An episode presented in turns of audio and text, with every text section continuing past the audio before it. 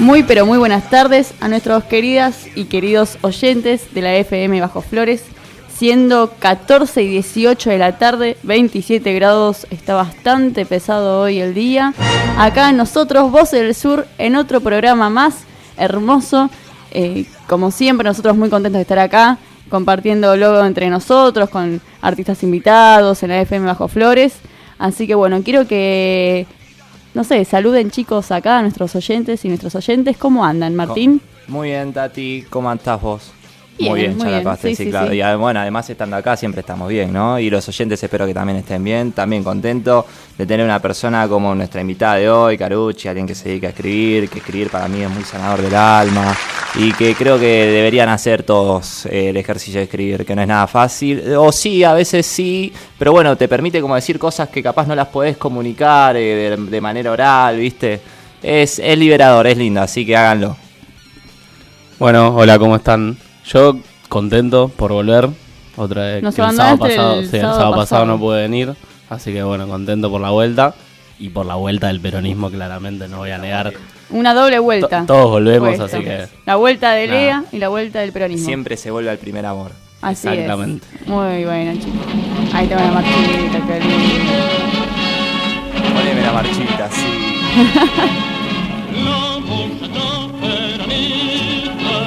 Bueno, chicos, hoy tenemos un buen programa. Recién pasaba Rompiendo Fronteras, que son los compañeros que están antes que nosotros y nosotras en su programa también magistral. Hoy, eh, nuestro programa, vamos a tener la consigna que ahora nos van a decir los chicos de qué trata y vamos también a debatir la nuestra, eh, cuál eh, nosotros también vamos a dar nuestra opinión. ¿sí? Vamos a hablar de los desafíos que tiene este nuevo gobierno, sí, nacional y popular.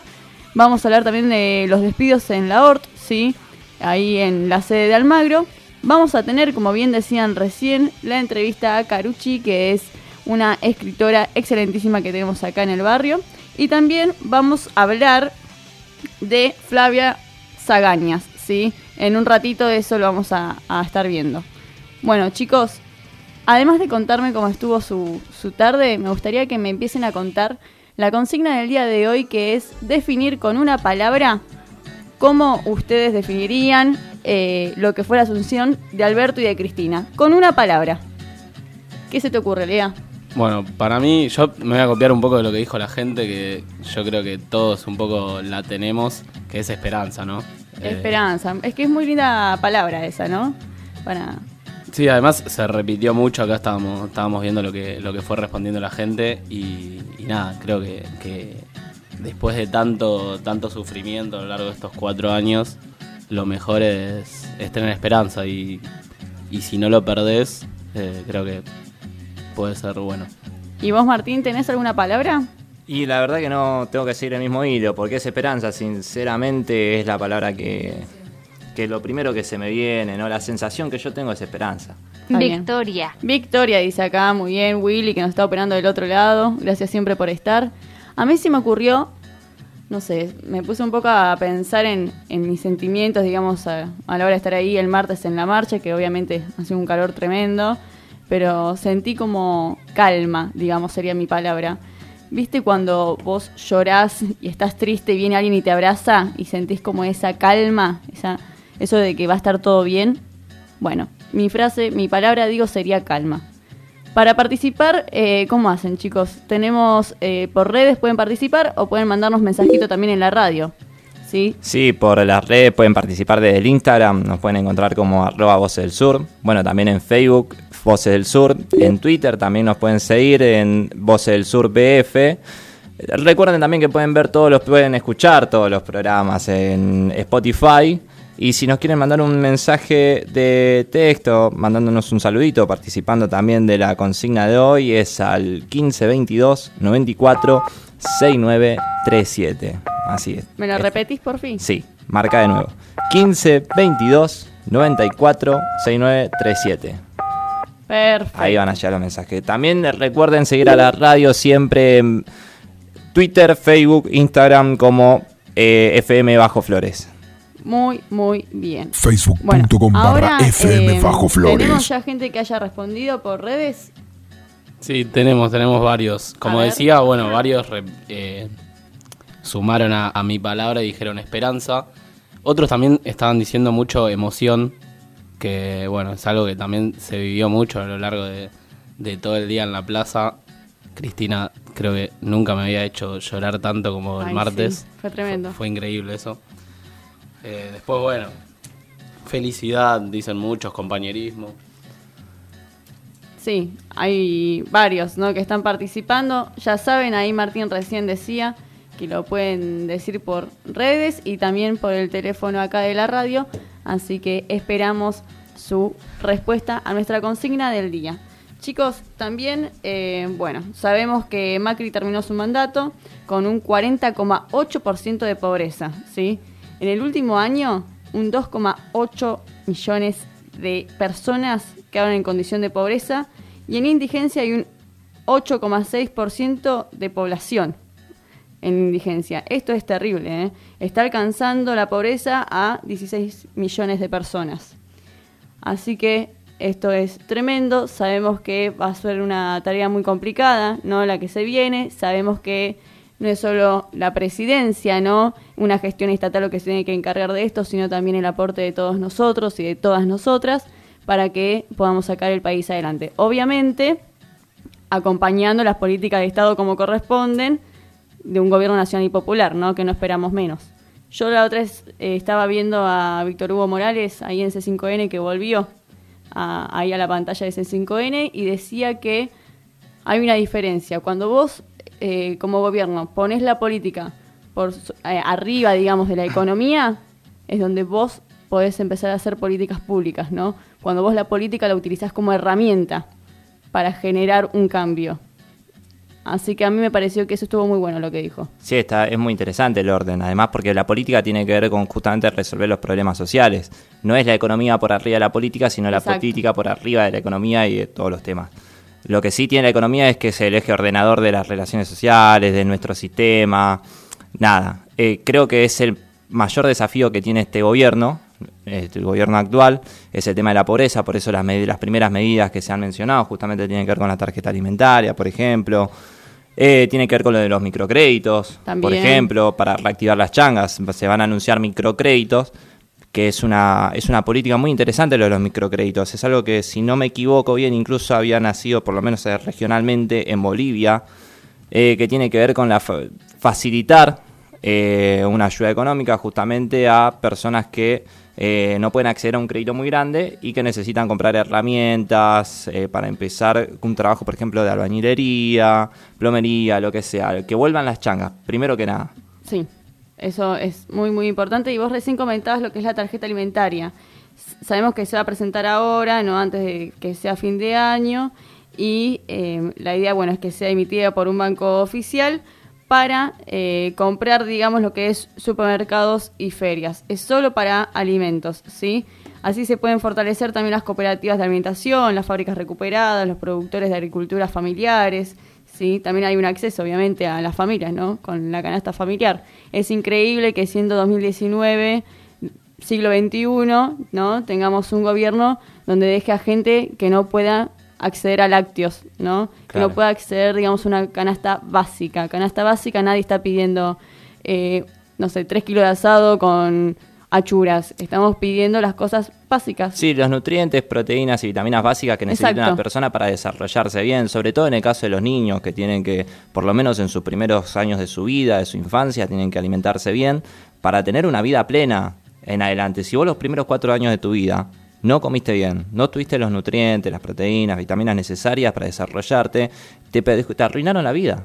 Sí, para sí. toda la vida, prácticamente. Tal cual. Así que es, es muy importante esto, es, el, es un eje central y bueno, y es el lado donde más nos duele a todos, ¿no? Por supuesto, pensando que tenemos cada 10 chicos, cada 10 chicos tenemos 6 que son pobres y tenemos que mirar a nuestros pies y decirle a los que les podemos dar de comer, a los que los podemos sacar un día a pasear y comprarle un helado, decirles, mirá, vos sos uno de esos cuatro chicos que tienen la posibilidad de salir a pasear, comprarte un helado y comer los, lo que, tener la merienda y las cuatro comidas del día. Es muy fuerte eso, pensarlo así, decirlo así, pero creo que es necesario hablarlo, enfatizar, ha- hacerlo con énfasis para que, para que cale hondo, para que cale hondo y todos podamos apuntar hacia un mismo objetivo, que es la pobreza Y sobre todo que en nuestro país, pensando que en nuestro país que produce alimentos para 400 millones de personas, no puede ser que nuestros hijos estén pasando hambre. Eso no puede suceder. Sí, no puede ser que falte la comida en las mesas familiares y en los comedores. Llegamos hasta ese punto. Sí, es un poco lo que venimos diciendo desde siempre, como este, bueno, ya el gobierno que pasó eh, se olvidó tanto de las familias trabajadoras y ahora como esas familias trabajadoras pueden con estos planes empezar a olvidarse de tener que salir a buscar la comida, que es un derecho principal, por otros medios, ¿no? Porque si no existiesen, por ejemplo, los comedores, que gracias a ellos muchos chicos hoy pueden comer, como decía Martín, más del 50% de los pibes hoy están bajo la línea de pobreza. Entonces, bueno, estos planes vienen a resolver todo eso que estos gobiernos neoliberales dejaron y siguen dejando en, tantas, tantas regiones.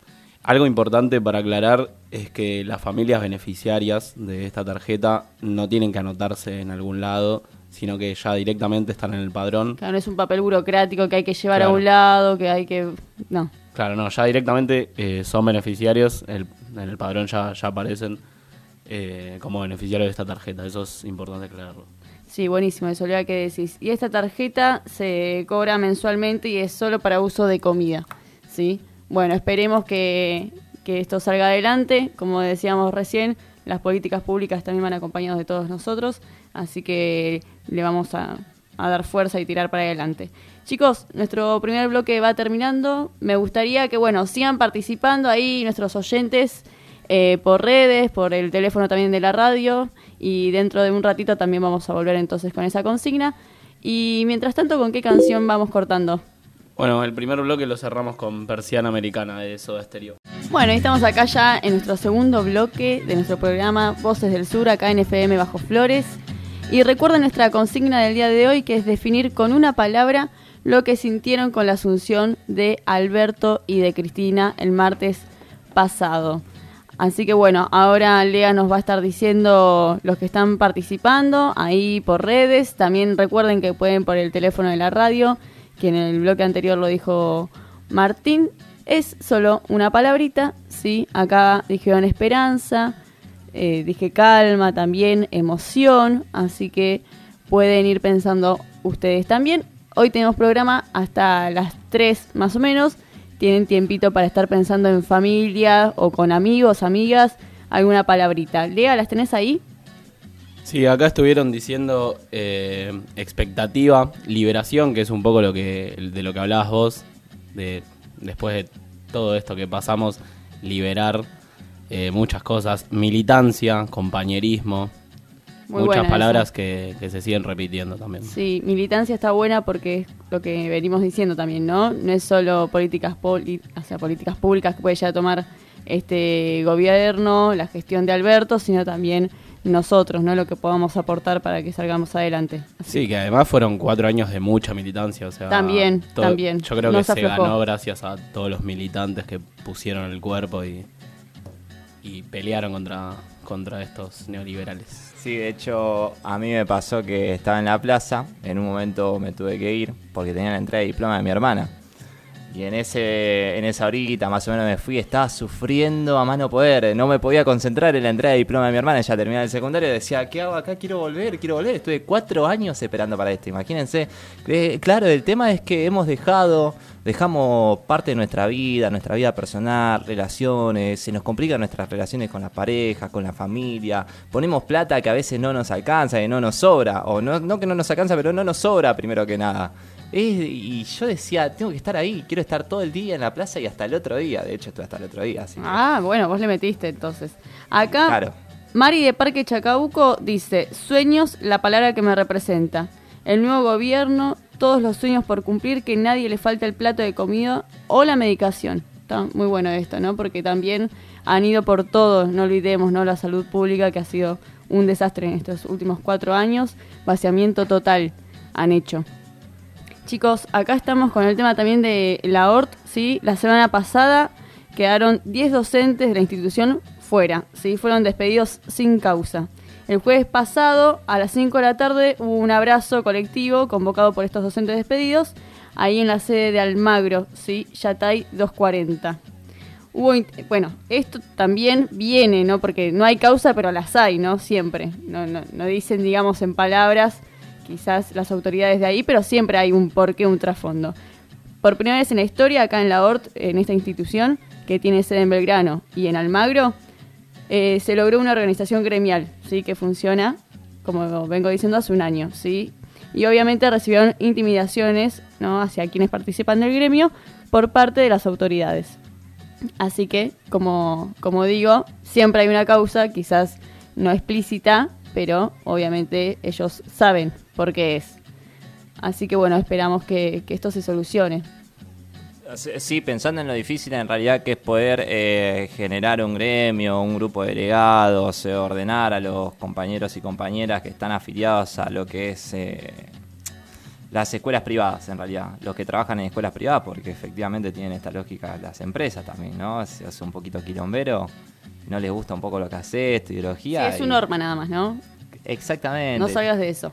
Claro, exactamente. Es, esto era un logro terrible porque además es una de las escuelas privadas más grandes, si no me equivoco, de no sé si del país, sé que de la capital.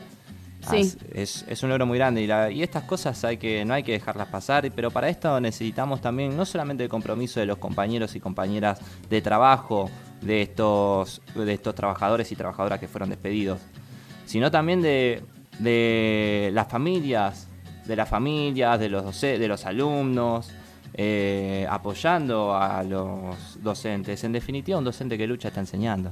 Sí, tal cual. Y además, con esto de los despidos, ¿no? De estos 10 docentes, uno se pregunta, bueno, ¿tendrán algún problema? ¿Tendrán algún antecedente? La respuesta es no. Los estudiantes y las estudiantes que concurren, digamos, a este colegio los quieren mucho y las quieren mucho a estos docentes, no tuvieron ningún tipo de problema con ellos en sus clases y sabemos que tampoco pasa por una cuestión de ajuste, ¿no? ¿Por qué? Porque hay 6.000 estudiantes en las dos sedes tanto en Almagro ¿no? y Belgrano juntan 6.000 estudiantes. Entonces, claro, creció. Plata no les falta, no es que por una medida de ajuste que no le pueden pagar, digamos, a estos docentes los tuvieron que despedir. Entonces, siempre hay una causa, pero obviamente no pasan no, más por esto que no lo van a salir a decir las autoridades, no van a salir a decir no estamos de acuerdo con una organización gremial, somos una escuela privada, ¿no? Me parece que es lógico de su lado, los entendemos porque sabemos de dónde vienen. Sí, por eso apelar al compromiso también de los familiares, eh, donde mandan a sus chicos a la escuela, justamente por lo que dijiste, porque los quieren a los docentes, porque son buenos docentes.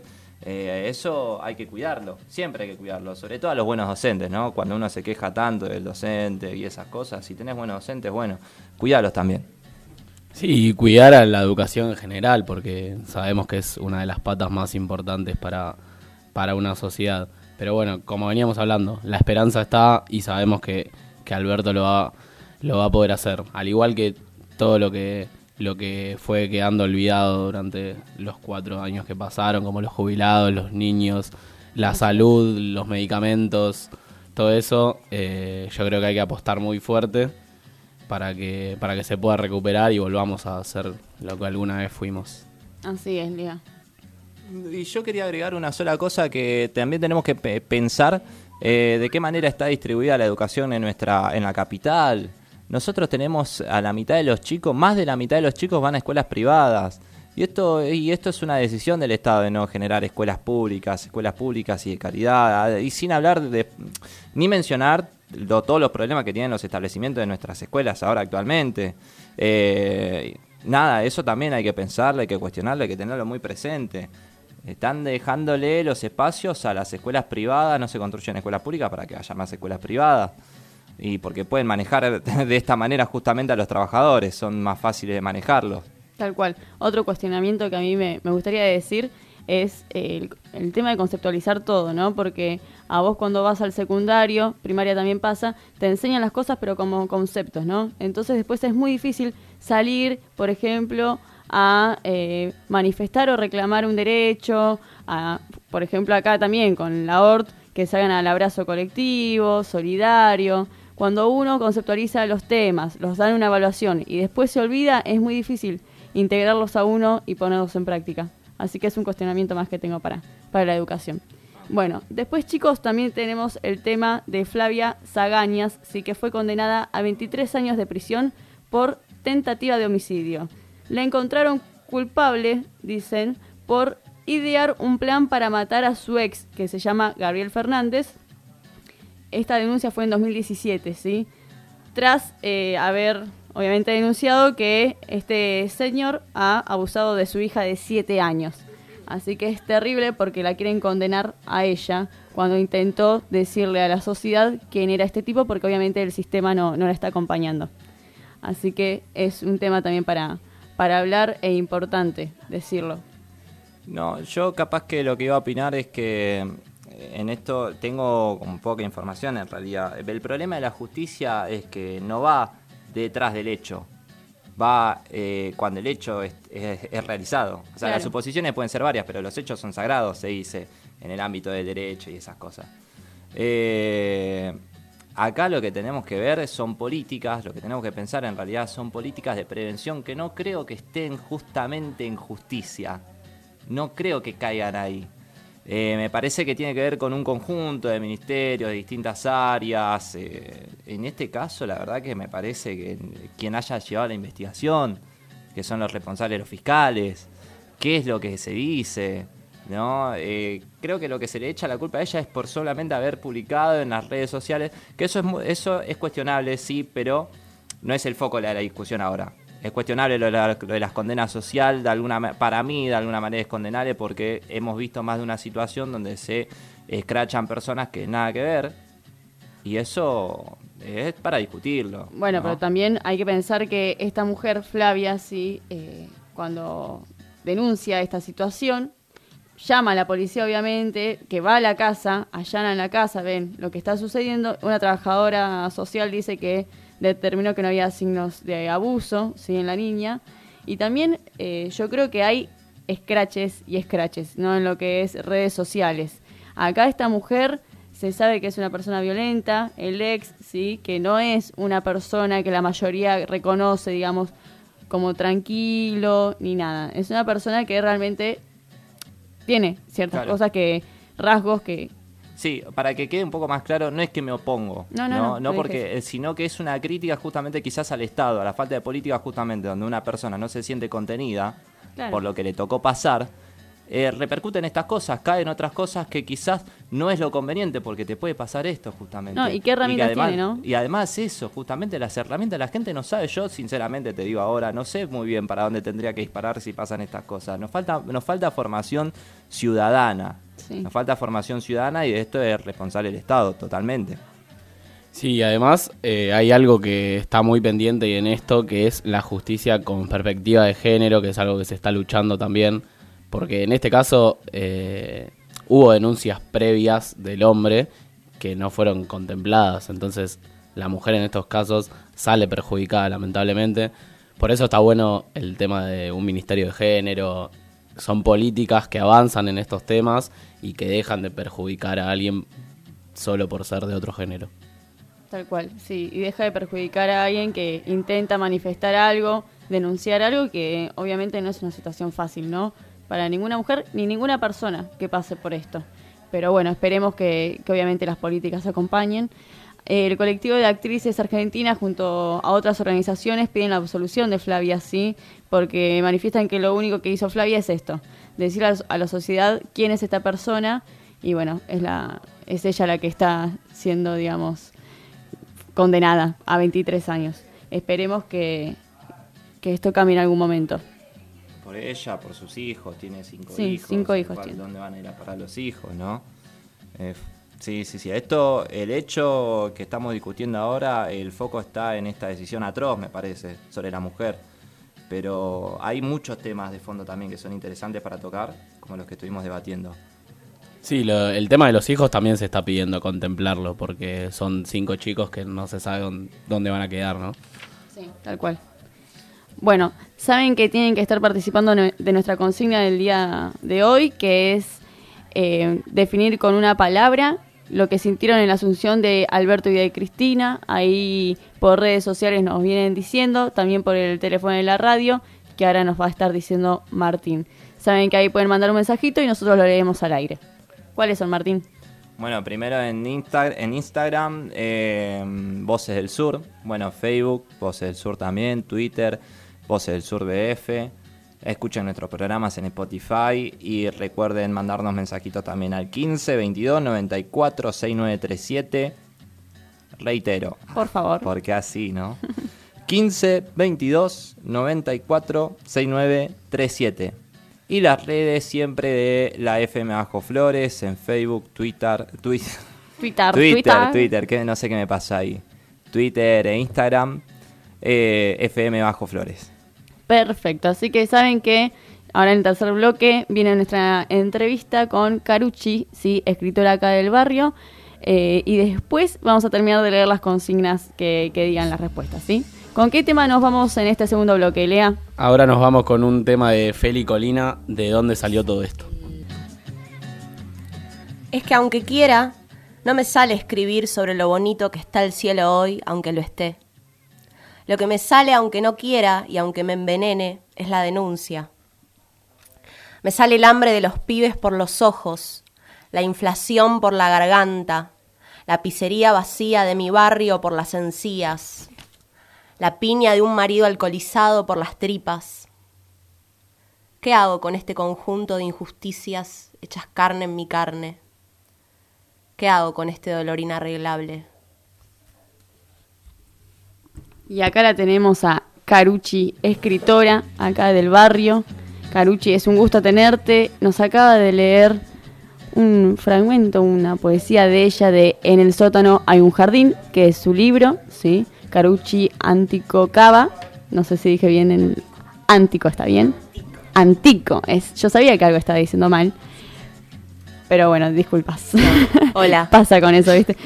A mí me pasa siendo docente que digo mal los apellidos siempre. Así que es hasta que uno lo, lo dice bien, después uno no se olvida. Claro. ¿Cómo estás, Carito? Bien, Carucci. estoy muy contenta de estar acá. Gracias por invitarme. No, gracias a vos por venir. Eh, la verdad que para nosotros es muy importante darle lugar a artistas, mujeres también, sí, que son parte del barrio y que hacen, en tu caso, poesía. Nos gustaría que nos cuentes, igual nosotros veníamos hablando obviamente antes de que empecemos el programa, durante también los cortes del bloque, eh, charlando un poquito de todo. Nos gustaría que nos cuentes ahora que nos están escuchando los oyentes, eh, cómo empezaste a escribir, si siempre se te dio por, la escritura, por esta expresión del arte. Sí, eh, me gustaría, antes de empezar a hablar, eh, agregar algo de lo que estaban hablando hace un ratito, que tiene que ver con las políticas eh, públicas que se han puesto en marcha. Que nada, hace poquito, el otro día, desde el Ministerio de Salud se activó el protocolo de cumplimiento para los trabajadores y trabajadoras de la salud, que es eh, cumplir con la interrupción legal del embarazo, que es legal para eh, situaciones de violación y situaciones en donde el cuerpo gestante corre riesgo al estar gestando. Eh, claramente hemos tenido eh, situaciones en donde a pesar de esas situaciones no se estaba cumpliendo, ¿no? Como se forzaba a la persona a seguir adelante con el embarazo y creo que es un gran avance en políticas públicas que se, se cumpla con ese protocolo para, para los trabajadores y trabajadoras de la salud. Sí, tal cual. Es otro de los avances que estamos teniendo, como bien decís vos, y esperemos que esto siga por este camino, ¿no? Sí. Entre la militancia y las políticas públicas, siempre. Y bueno, contar un poco cómo empecé a escribir. Eh, escribo desde siempre. Digo, no tengo un momento en donde arranqué con mi carrera de escritura. Pero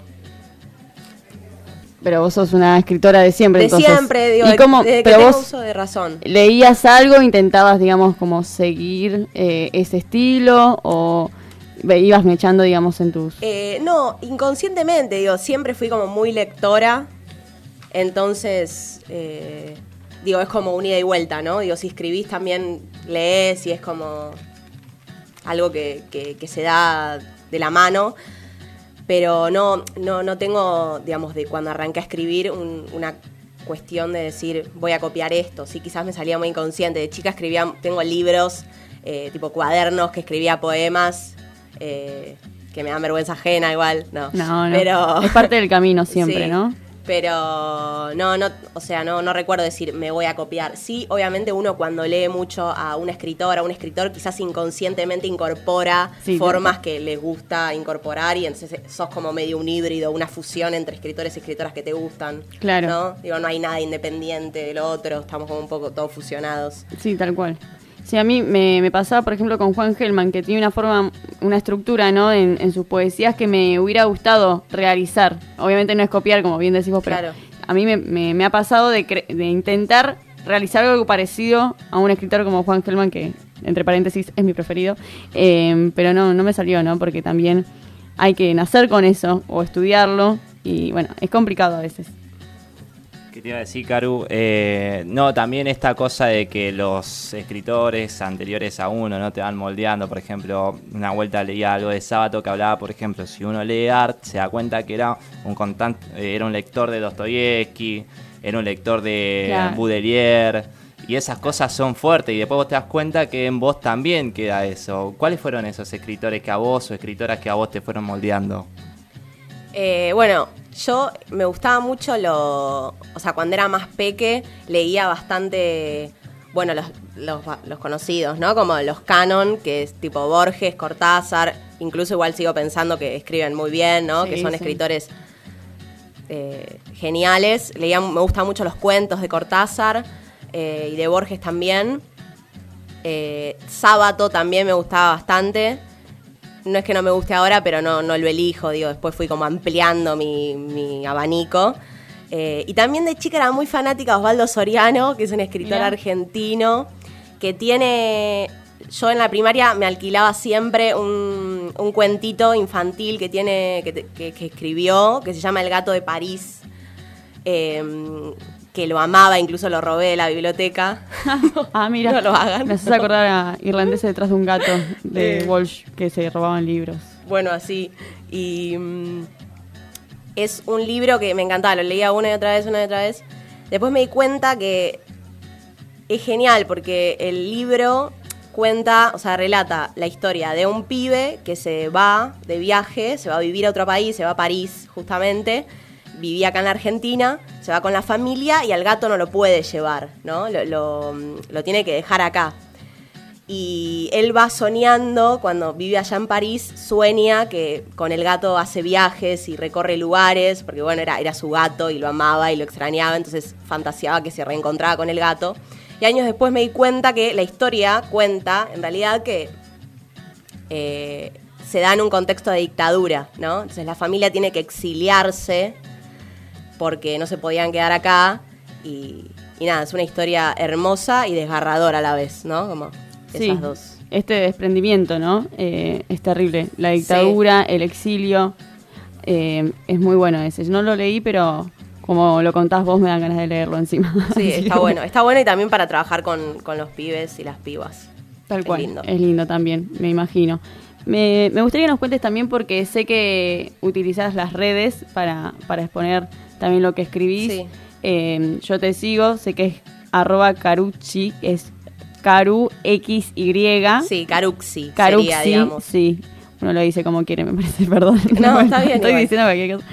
Eh, y, y ha pasado, por ejemplo, con el Encuentro Nacional de la Mujer, que ella subió una historia de un escrito de ella muy lindo, eh, que hablaba de, de los cuerpos, ¿no? de la desconstrucción, y que, bueno, mi, mi lectura ¿no? de, de lo que vos subiste es, que la desconstrucción no es solo de una, sino también es colectivo, ¿no? como haciendo referencia a lo que es el Encuentro Nacional de Mujeres. Sí. Y nos gustaría que nos cuentes un poco también si tu escritura obviamente va por estos lados, no es solo una escritura de, de algo que, que se te ocurre, sino que estás, digamos, afectada por una militancia barrial y feminista eh, que también leemos cuando te leemos.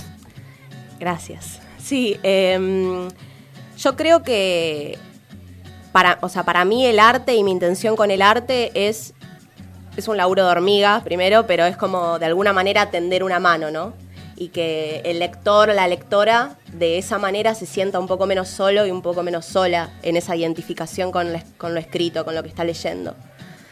Eh, y a la vez, como lo que escribo es como mi identidad, ¿no? Que tiene que ver con el barrio, que tiene que ver con la lucha feminista, que tiene que ver con las corporalidades, con, los femicidios, ¿no? Y con la denuncia. Entonces eso está muy marcado en, en mis poemas.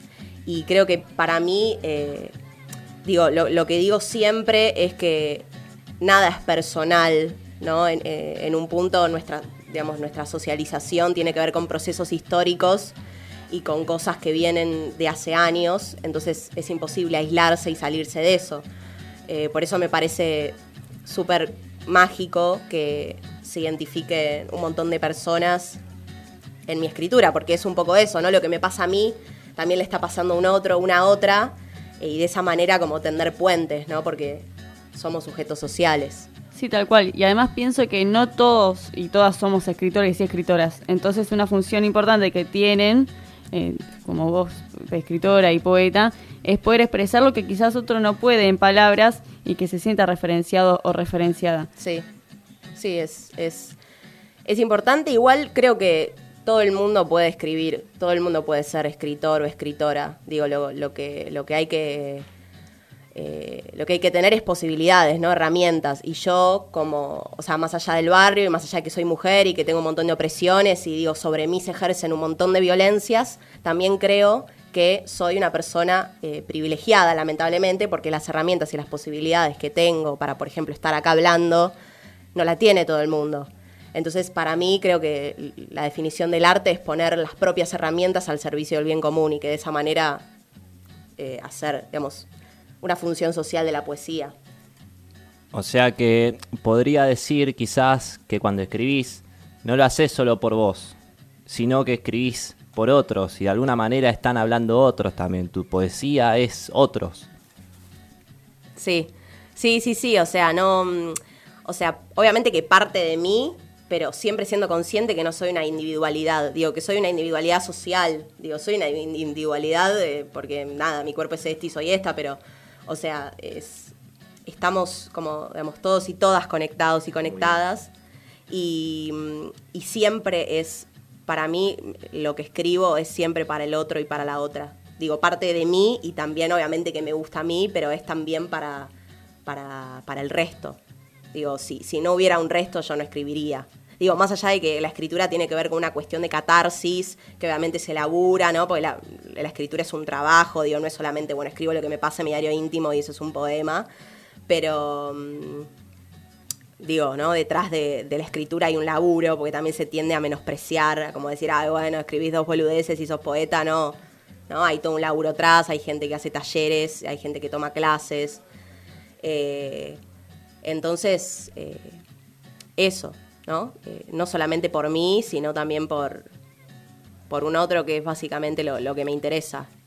Como unir, unirme y tejer redes a través de la escritura. Digo, hay gente que quizás lo hace a través de, no sé, de la radio, de la docencia, ¿no? A mí me gusta a través de la escritura. Sí, y la verdad que te sale hermoso. Gracias. varias cosas, su, su libro que se llama En el sótano hay un jardín, eh, sé que lo vas a estar presentando ¿no? en la Feria del Libro Feminista mañana. Me gustaría que nos cuentes eh, dónde te vas a estar presentando en estas semanitas que quedan de lo que es 2019. Así la persona que te esté escuchando ahora y que te quiera conocer, eh, conocer tu escritura, tu militancia, pueda hacerlo. Sí, mañana voy a estar en la Feria del Libro Feminista, que es en Santos Dumont 4040. La entrada es libre y gratuita. Va a ser de 2 a 11, va a haber librerías, editoriales, va a haber lecturas de poetas, va a haber charlas eh, de género muy interesantes. Yo voy a estar no, no vendiendo mi libro, no, va a estar comercializando, no voy a estar comercializándolo yo, pero sí va a haber una librería que lo tiene, entonces ahí lo van a poder conseguir, que se llama Librería Medio Pan y un libro. Eh, y yo voy a estar a las 4 recitando algunos poemas míos. Así que ahí reinvitados, invitadas todas y todos. Y después el 21 de diciembre, que es el sábado próximo, ahí sí voy a estar de feria en Casa Duncan, que es en Almagro, eh, con mis libros vendiendo y también algunos stickers con fragmentos de mis poemas, así que súper invitadas. Buenísimo. ¿Y la entrada ahí en Almagro el 21? El 21 en Almagro, la entrada es un alimento no perecedero o un juguete para repartir en los merenderos del barrio. Bueno, y en esto obviamente estamos dando cuenta ¿no? de la militancia también de Carusi, no es solo la escritura y esto que, ella bien dice de, ser con un otro o una otra, sino también eh, la solidaridad, ¿no? Lo tienen muy en cuenta, son un grupo muy lindo también los que siempre están ahí encontrándose en la escritura, en las lecturas de estas escrituras y en los que vamos a escuchar, ¿no? Así que bueno, Carucci, nos, nos encantó escucharte. Si querés, puedes decir tus redes, así también te siguen. Gracias por invitarme. Mis redes, estoy en Instagram como Caruxi, C-A-R-U-X-Y. Eh, ahí tengo mi página, subo mis poemas, están los puntos de venta de mi libro, digo, todo mi contacto básicamente es el Instagram. Y si no, aparte, mi Facebook, que es Caruxi, el mismo nombre, Antico, separado, Cava con B corta. Así que ahí me pueden encontrar. Bueno, buenísimo, Caruxi. Gracias por venir. No, gracias a es ustedes. siempre un placer escucharte, además de leerte. Y bueno, nos vemos mañana en la FilFem. Gracias, entonces. gracias. Bueno, y nos vamos con la entrevista, un tema también muy lindo. Lea. Bueno, para cerrar este bloque nos vamos con Mejor no hablar de ciertas cosas de Sumo, un temazo. Bueno, y llegamos al final de nuestro programa de hoy de Voces del Sur, siendo sábado 14 de diciembre. Ya estamos en las últimas de lo que es este año 2019, con un calor importante, una humedad importante. Decir que no hay mucho solcito hoy y podemos estar ahí un poco en la sombra. Hoy ha sido un hermoso programa, nos, nos está acá con nosotros Carusi y eh, la hemos pasado muy pero muy bien. Hemos tenido nuestra consigna del día de hoy, que es ¿qué palabra te representa, sentiste, digamos, en la asunción de Alberto y de Cristina? Eh, nos ha llegado la palabra desahogo, ahora nos van a decir también eh, los chicos otras consignas, eh, otras respuestas igual a la consigna. ¿Qué más dijeron chicos ahí por redes? Bueno, nos habían dicho alivio, desahogo, vuelta, que es clave, la vuelta de un gobierno nacional y popular, ¿no? Y acá el compañero Martín tenía ganas de decir una palabra. A ver. Uy, bueno, voy a estar un poco picante. Eh, se, me, se me cruza mucho socialdemocracia, ¿viste? Qué sé yo. Mm. Eh, eh, Alfonsín, Alfonsín, digo. Alberto dice que es hijo de Alfonsín. Bueno, Eh. es discutible. o sea, eh, eso es para que debatamos, digamos, hagamos, no sé si un congreso para discutir, así un... Pero bueno, necesitaremos Ah, pero una hora más de programa seguro. Sí, sí, sí, duda. Sí, sí, sí. Bueno, eh, a ver, acá me están diciendo, sí, es verdad, nuestro próximo programa va a ser el último del año, chicos, así que vamos a venir con todas las energías. Esperamos también que nos estén escuchando y dándonos fuerza porque vamos a extrañar muchísimo, pero vamos a recargar las energías para volver mejores. Eso iba a decir sí, Lea. sí, sí. Lea me mira diciendo, me sacaste la Me palabra de lo la boca. sacaste de la boca. sí. Bueno, chicos, ¿cómo la pasaron hoy? Bien, bien, bien, bien, maravilloso. La verdad que además hablar, primero eh, los sábados ya saben como siempre, ¿no? La paso muy bien con ustedes, recarga energía, me llena de vitalidad y sobre todo cuando hablamos de, de- de escribir letras, esas cosas a mí me gustan mucho, ¿no? Eh, lo que son las expresiones del alma, el arte en definitiva, ¿no? Que me parece que es lo que le falta aflorar a la sociedad hoy por hoy. Estamos muy materialistas, estamos... Sí, es este sistema. Sí, sí, totalmente. Es este, este sistema, esta vida política y bla, bla, bla, bla. Hay que fortalecer el alma, hay que alimentarla. Así es. ¿Vos, Lea, cómo lo pasaste hoy? Bueno, yo la pasé bien, como todos los programas, nunca la pasamos mal estando acá. Ahora mucho más aliviados, tranquilos, volvimos. Así que, que bueno, sí, un poco con, con lo que decías de, de que somos una sociedad muy materialista. El otro día, después de- del festejo en la plaza, ya se empezó a comentar de lo que se había gastado y todas esas cuestiones que no vienen al caso, no, no suman nada. Y- la fiesta. Eso, o sea, la gente tenía que festejar después de tanto y hay gente que parece que no quiere que la gente festeje. Pero bueno, hoy podemos festejar después del programa yéndonos al cierre del año del Club Villa Miraflores, que bueno, como la mayoría sabe, queda en Avenida Cobo 1780, así que va a haber un gran festejo ahí, ¿A qué hora es? un cierre del año. 17 horas arranca, así que en un rato ya se pueden ir preparando para ir. Perfecto, nos vemos ahí. Y mañana también, ¿no? ¿Hay algo, Lea? Y mañana está la Feria del Libro Feminista, eh, que queda en Santos Dumont 4040. Esto se va a estar eh, haciendo de 14 a 23 horas. Buenísimo, buenísimo. Nosotros eh, nos vamos, los dejamos ahora con Mi Patria Bolivia y los dejamos, eh, el programa que viene, y los dejamos con Caruxi que nos va a decir un- una frase más. Todo lo que pasa es importante. Es importante todo lo que pasa. Todo lo que te pasa es social. Es social todo lo que te pasa. Esto es social. No hace falta escribir sobre partidos. No hace falta escribir sobre partidos para que esto sea social. Todos tus deseos están atravesados. Están atravesados todos tus deseos. Tu voluntad individual está interceptada. Está interceptada tu voluntad individual. ¿Querés correrte de lo político? Te comento. Correrte de lo político es político. Lo político te persigue, te persigue lo político. Te pertenece lo político, lo político te pertenece. Y alguna que otra vez te aplastó, te aplastó alguna que otra vez.